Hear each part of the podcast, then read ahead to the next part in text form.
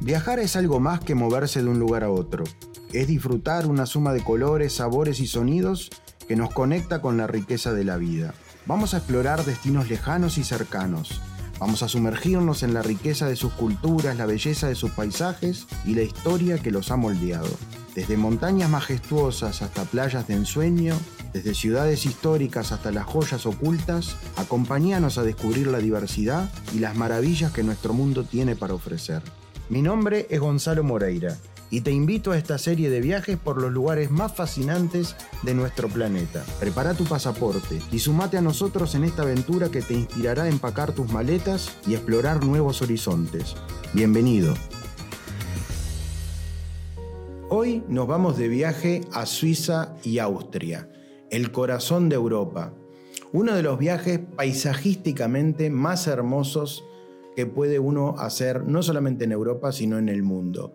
El corazón de los Alpes europeos, al norte y al sur, entre estos dos países que tienen muchas cosas en común, pero también cosas que lo diferencian. Cuando uno se plantea un viaje a Suiza y Austria, lo que trata de hacer es profundizar. ¿Por qué? Porque mucha gente de repente ha pasado por Suiza, o le ha dedicado un día o dos días, pero nuestro itinerario es muy completo. Tratamos de recorrer la mayor parte de los cantones suizos y también hacemos una Austria que es mucho más que solamente que Viena y Salzburgo. En el caso de Suiza, como decía, la división política del país es en base a cantones. A veces escucho decir el cantón alemán, el cantón francés. No, no, es el cantón de habla alemana y el cantón de habla francesa o el Ticino, por ejemplo, que es el cantón de habla italiana pero todos son suizos, no son ni franceses suizos, ni alemanes suizos, ni italianos suizos, son suizos de diferentes idiomas. Empezamos por la ciudad de Zurich. Zurich es la ciudad más poblada de toda Suiza y es la capital de uno de los cantones de habla alemana más importantes que se llama homónimo, o sea, se llama el cantón de Zurich.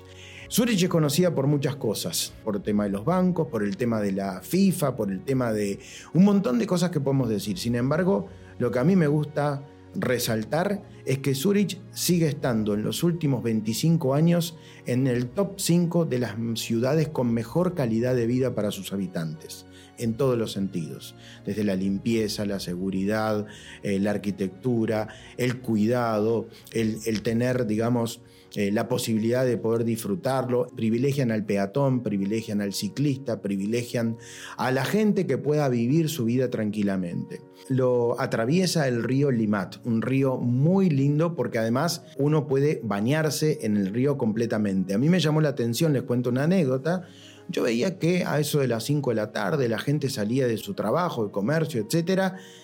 Y tanto hombres como mujeres casi que se desvestían en la calle, pero tenían debajo la malla de baño y desde el puentecito se tiraban y la corriente los iba llevando y se han creado barcitos, restaurantes que vos podés, venís nadando, te quedás un segundito y con la pulsera que tenés en, la, en el brazo podés pagar, o sea, no necesitas llevar el efectivo y con eso te tomás una cervecita o te comes algo mientras después seguís nadando, yéndote para tu casa, aprovechando la corriente del río nada más.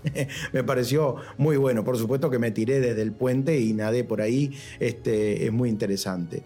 Zurich es una ciudad que tiene además también a los lagos próximamente, pero no es una ciudad de montañas, a diferencia de la gran parte del, territorio y de la geografía de Suiza. Pero nosotros vamos a ir a uno de los lugares más hermosos que tiene Suiza, que es al lago de los cuatro cantones. Y dentro de ese lago es donde se da una de las ciudades más hermosas de Suiza, como es Lucerna o Lucerne. Ahí está el Monte Pilatos, ahí está eh, muy cerca el pueblo de Grindenberg, ahí está la famosa estatua del león herido, las relojerías, por supuesto, que hay en Zurich, que hay en Lucerna. ¿eh? No solamente Suiza es famoso por los bancos, sino también todo lo que tiene que ver con la relojería, con los chocolates. Ahora voy a hablar más adelante de ese tema. Nosotros vamos a navegar por los cuatro cantones, unos paisajes idílicos. Imagínense esas cabañas de madera que están en, en forma de terraza sobre las laderas de las montañas hasta llegar a estos lagos cristalinos, que sinceramente son de los paisajes más lindos. El cencerro de las vaquitas sonando ahí por atrás, parece la historia de Heidi, ¿no? Este, realmente es muy, muy, muy lindo. Vamos a seguir camino y nos vamos rumbo a Berna. Berna, ¿qué es? Berna es la capital de Suiza. A veces se conoce poco porque no es la ciudad más populosa ni mucho menos. Berna tiene algunas características. Por ejemplo, todo lo que es la ciudad antigua, que tiene una calle principal muy bonita, eh, con adoquines, pero que están perfectamente colocados, está rodeada del río Aar. Ese río, en la parte de abajo, donde antes de subir, digamos, a lo que es el peñón donde se encuentra la ciudad, ahí vamos a ver los famosos osos, porque el oso es el símbolo de la ciudad de Berna. Y también de ahí están los famosos perros, el boyero de Berna, una de las razas más lindas que existe no solamente en Suiza, sino en el mundo entero. Vamos a visitar entonces Berna, el Parlamento, el Palacio Principal, esas callecitas con los relojes. Tienen los sótanos, los basement, lo han renovado y hoy en día hay cafeterías, cines, tiendas, galerías de arte, de todo un poco ahí en la ciudad de Berna. Desde Berna vamos a proseguir nuestro itinerario para llegar a Interlaken en alemán, como dice la palabra, la ciudad entre los lagos. En ese lugar está una de las montañas más importantes de Suiza y uno de los lugares donde nosotros vamos a hacer uno de los ascensos más interesantes. Ahí se encuentra la montaña del Jungfrau. Jungfrau, que en alemán significa la señorita, podríamos decir de alguna manera. El Jungfrau fue la primer montaña que se pudo subir con elevadores y se excavaron los túneles. A comienzos del siglo XX, fines del siglo XIX, sobre todo obreros que venían de Italia y Portugal, excavaron en la montaña para poder tener estos trenes cremalleras. Se hacen dos cambios de trenes hasta llegar al punto más alto, arriba de los 4.000 metros, donde uno puede tener unas vistas increíbles, donde está la nieve eterna y tiene uno de los medios de elevación más famosos de Europa, pero sobre todo fue el primero, el primer medio de elevación del mundo en llegar tan alto y en excavar sobre la montaña. Así que el Jungfrau va a ser uno de los puntos altos de este lugar. Pero también uno de los puntos altos es en ese lugar ir a cenar y a degustar una exquisita fondue fondue, uno de los platos típicos de Suiza, con diferentes tipos de quesos. Uno puede poner o pequeñas papines o pan o otro tipo de cosas con unos pinchos mientras se va calentando y uno puede degustar de una fondue. Hay fondue de queso y también hay fondue de chocolate. Para aquellos que les gusta lo dulce, para lo que le gusta el chocolate, también es típico de Suiza desde Interlaken nos vamos yendo hacia el sur.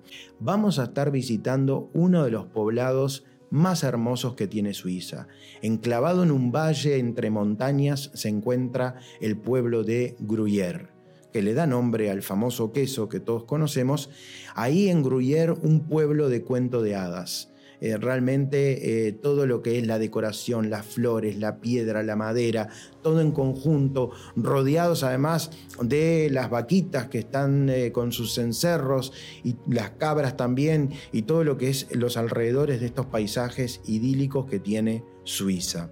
La ciudad de Lausanne es famosa por tener mm, también, al igual como Ginebra y otras ciudades de Suiza, muchas sedes de, instituciones internacionales. En este caso, el Comité Olímpico Internacional se encuentra ahí en este lugar. Y desde Lausanne nos vamos a Montreux. Y acá quiero hacer un punto aparte. Montreux, al igual que le pasa a la costa azul francesa y al río Nilo en Egipto, son los tres primeros lugares turísticos de nuestro planeta. O sea, los lugares donde se empezaron a preparar con hotelería, con promociones entre la aristocracia del Reino Unido, de la propia Francia, de Alemania, de Países Bajos, de Bélgica, etc. Montreux entonces y esta costa sobre el lago Le Mans eh, es realmente hermosísimo, pero además muchas personalidades eh, se fueron a vivir a este lugar. ¿Por qué? Está al borde del lago Le Mans. Enfrente tenemos a Francia y si miramos a nuestra izquierda, mirando de frente al lago Le Mans, vemos a Italia. Por detrás, montañas, pasajes hermosísimos. Es un lugar donde climatológicamente es muy lindo y ahí se fueron Primero, la gran pluma británica Lord Byron ha escrito ahí un montón de su parte de su poesía. Incluso vivió en un chateau que está muy cerquita de, de Montreux que se llama Chateau Gillion. Pero sin duda en el siglo XX y sobre todo a fines, la personalidad más importante que vivió ahí, que hay una estatua que recuerda ese pasaje, esos años que él vivió en ese lugar, fue Freddie Mercury. Hasta sus últimos días prácticamente estuvo en la ciudad de Montreux, que era su lugar en el mundo según él lo decía. Tanto Montreux como Vevey como Gillion son lugares donde las escuelas del turismo son muy importantes. De ahí grandes hoteleros, escuelas de hotelería para los cruceros de lujo, etcétera, son de muy alto nivel. Incluso está la sede de Nestlé, una de las instituciones más importantes de las empresas y multinacionales del mundo que tiene su origen acá en Suiza. Y hablando de Nestlé y hablando de chocolates, etcétera, nuestra próxima parada es el monte Matterhorn, también conocido como el monte Cervino del lado italiano. Ahí nos vamos al pequeño poblado de Zermatt. Pero muy interesante cómo se llega a él. Vamos a ir en bus hasta llegar hasta Zermatt. Tenemos que dejar todo ahí y en el tren, el famoso Glacier Express, que tiene todo eh, cristales que uno puede ver hacia el techo y hacia arriba y ve todas las montañas. Vamos a atravesar las montañas para llegar a Zermatt, un pueblo donde no está permitido el automóvil ni nada eléctrico. Ahí funcionan los carruajes o la caminata. Pueblo de montaña que en el invierno se transforma en grandes pistas de esquí, pero ahí es donde está quizás la montaña más famosa de Suiza. El Monte Cervino o el Matterhorn es lo vemos, los famosos chocolates Toblerone. Esos son los que tienen la montaña con un pequeño pico. Ese va a ser nuestro segundo gran medio de elevación. Grandes teleféricos que nos van a llevar hasta distintas etapas de la montaña para ir observando ese paisaje fantástico hasta llegar al tope prácticamente donde podemos ver Italia de un lado, Suiza del otro. Realmente es un lugar maravilloso, siempre la nieve eterna. Imagínense esas eh, cabañas, vamos a estar alojados en un hotel de cabañas con toda la comodidad, bien de montaña, para que realmente podamos sentir que estamos viviendo Suiza y no solamente paseando por ella. Nuevamente, el tren Glacier Express nos lleva desde Zermatt hasta otro punto donde nos espera nuestro autobús y va zigzagueando entre las montañas, paisajes hermosísimos. Yo digo ahí siempre, si usted se quiere dormir, deje el celular prendido porque va a tener todas imágenes y fotografías espectaculares durante todo el trayecto. Atravesamos uno de los países más pequeños del mundo. Creo que si pestañeamos dos veces ya pasamos por el país. Se llama Principado de Liechtenstein y ahí se encuentra su capital, Vaduz, que tiene muy poquitos habitantes. El castillo, que está en una montaña que es muy bonito, se para, se tomamos un cafecito y nos vamos de Liechtenstein, porque nuestro objetivo es entrar al territorio austríaco y ahí mismo vamos a estar visitando la ciudad de Innsbruck, una ciudad que realmente es muy bonita. La característica que tiene, creo que eso llama la atención, es que tiene montañas de un lado y del otro. Generalmente las ciudades están a la base de una montaña y luego un valle o en algún otro lugar. Acá es como un embudo en el cual abajo del embudo está la ciudad de Innsbruck. Eso fue muy importante durante la época de las guerras napoleónicas. Napoleón fue uno de los lugares donde más le costó y prácticamente lo tuvo que rodear y sitiar porque em, eh, peleando no logró conquistar eh, la capital del Tirol. Todo eso que pasó en ese momento se realizó un museo súper interesante que es uno de los pocos que hay en el mundo, hay otro en Moscú, otro en Crimea, que es un museo panorámico, es una sola pintura circular de 150 metros de diámetro por 15-20 metros de altura. Y eso refleja, en una parte es pintura, en otra arte rupestre. Quiere decir, por ejemplo, hay un cañón y una parte del cañón es pintado y la otra parte del cañón es real. Y si lo miras de determinada perspectiva, tú no te das cuenta. La pintura es impresionante y habla de esa batalla de Innsbruck y esa batalla napoleónica. Pero además muy cerquita de ahí vamos a ir en un tren a vapor a un lago donde se encuentra la central de los famosos cristales de Swarovski.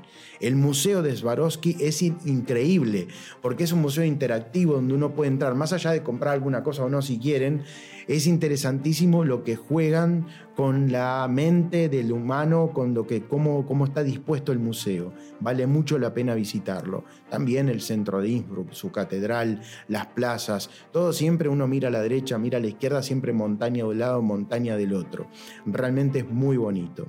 Uno no se puede ir del Tirol sin ver uno de sus shows famosos, con los hombres bailando y tomando la cerveza, etcétera, con las mujeres también, con trajes típicos. Es algo interesante, es folclórico, pero es algo interesante de ver. Seguimos camino rumbo a un balneario. Es un balneario de montaña, otro lugar que no es visitado por el turismo masivo. Es un lugar que, se llama Kitzbühel, Kitzbühel. Durante el invierno también se transforma en un un, destino de nieve, pero durante el verano es muy bonito, rodeado de montañas y ahí la idea es vivir en un pueblo de montaña, pasear, caminar, vamos a hacer paseos en el autobús, vamos a poner puntos panorámicos, se va a pasar realmente muy bien porque tiene muy buena gastronomía. Ahí empezamos con la Bratwurst, la Weisswurst, todo lo que son las salchichas, el chucrut. ¿Por qué? Porque el Tirol y toda esta zona, al igual que el sur de Alemania, la zona de la Baviera, tienen mucha conexión, tienen mucha cultura similar. Nuestra próxima parada en este itinerario fascinante es la ciudad de Salzburgo, una ciudad que tiene varios puntos fuertes. Primero, es una ciudad que se respira de día y de noche a Mozart, la ciudad de Mozart. Tiene todo que ver. Ahí en ese lugar está el museo de Mozart, ¿no? de Geburtshaus, o sea, la casa de nacimiento de Mozart.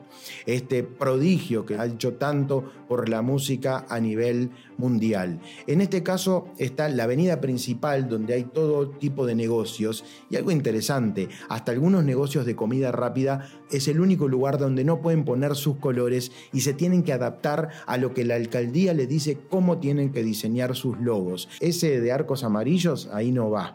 Tiene que ser bajo el diseño que ellos aceptan y tiene que respetar la época antigua.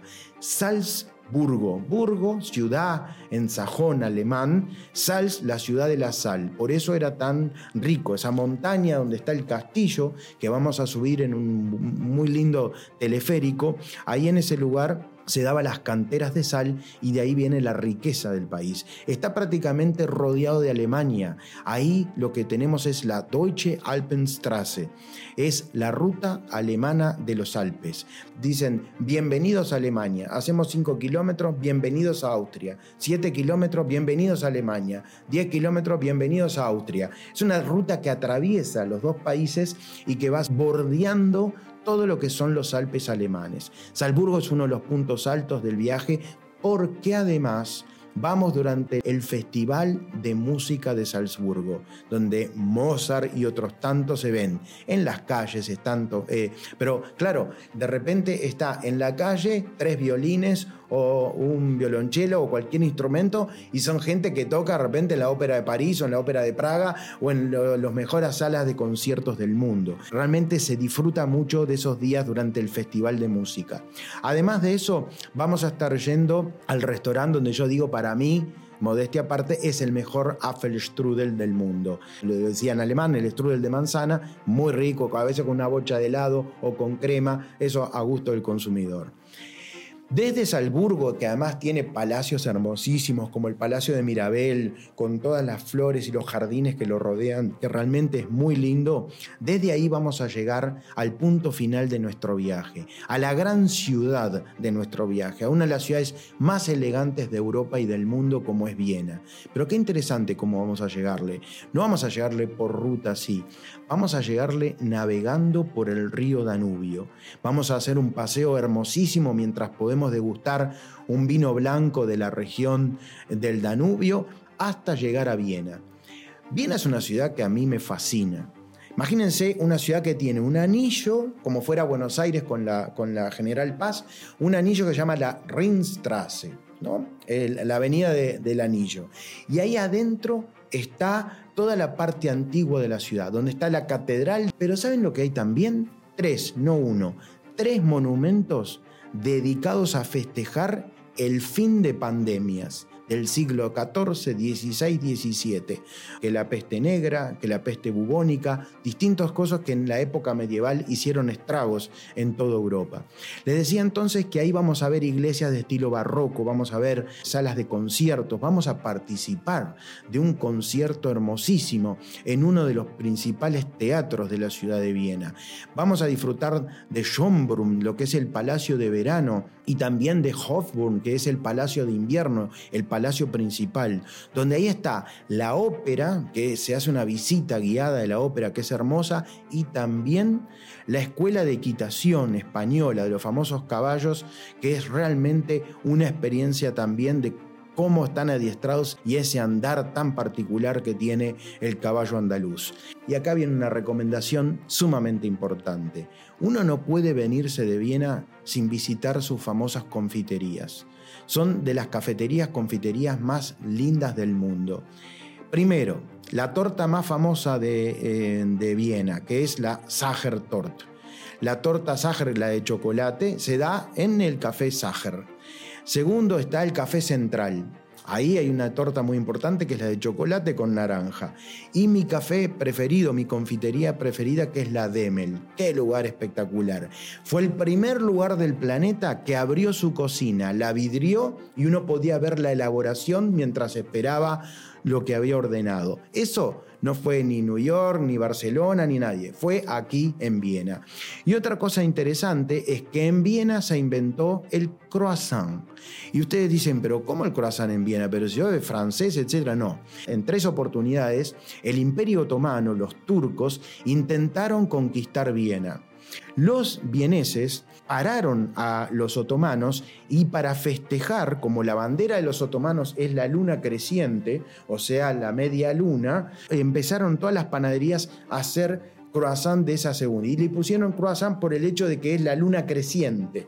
Cuando vino al Río de la Plata nosotros le llamamos media luna, pero hablamos de lo mismo. Evidentemente después de las épocas napoleónicas se llevó eso a Francia y, en realidad pensamos que el croissant es un invento francés. O sea, Demel, Café Central, Sacher, Café, son las tres más importantes y hay que ir a las tres, ¿qué se le va a hacer? Viena es una ciudad elegante, se respira esa elegancia de día y de noche durante todo el año y por eso es parte fundamental de nuestro viaje y ahí culminamos nuestro viaje por Suiza y Austria. Hasta acá llegamos con esta hermosa oportunidad de poder viajar al centro de Europa de una manera en profunda y de disfrutando cada uno y cada instante del viaje. Recuerden que nos pueden seguir en nuestros podcasts y si no también en nuestro canal de YouTube si nos quieren ver. Les recomiendo suscribirse porque estamos siempre colgando nuevos videos de nuestros viajes por el mundo.